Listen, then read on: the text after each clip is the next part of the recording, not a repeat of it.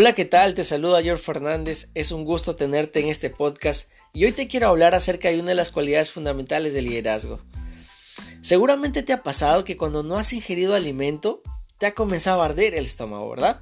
Y en ese proceso que has sentido ese ardor, has ido buscando qué puedes ingerir para poder saciarlo, ¿verdad? Y eso es justamente lo que hacen los líderes. No están conformes con la realidad y es el hambre el que les permite ir tras esa visión que tienen en mente. Pero mira, ¿Qué es lo que pasa con la mayor cantidad de la gente? Siempre están buscando lo fácil, siempre están buscando lo cómodo, siempre están buscando cómo poder encontrar ese camino que les permita tener resultados rápidos. Y sabes, la vida no funciona así. Si te pones a analizar las cárceles, ahí encontramos muchos ejemplos, muchos casos de gente que buscó el camino fácil y mira la realidad con la que se encontró.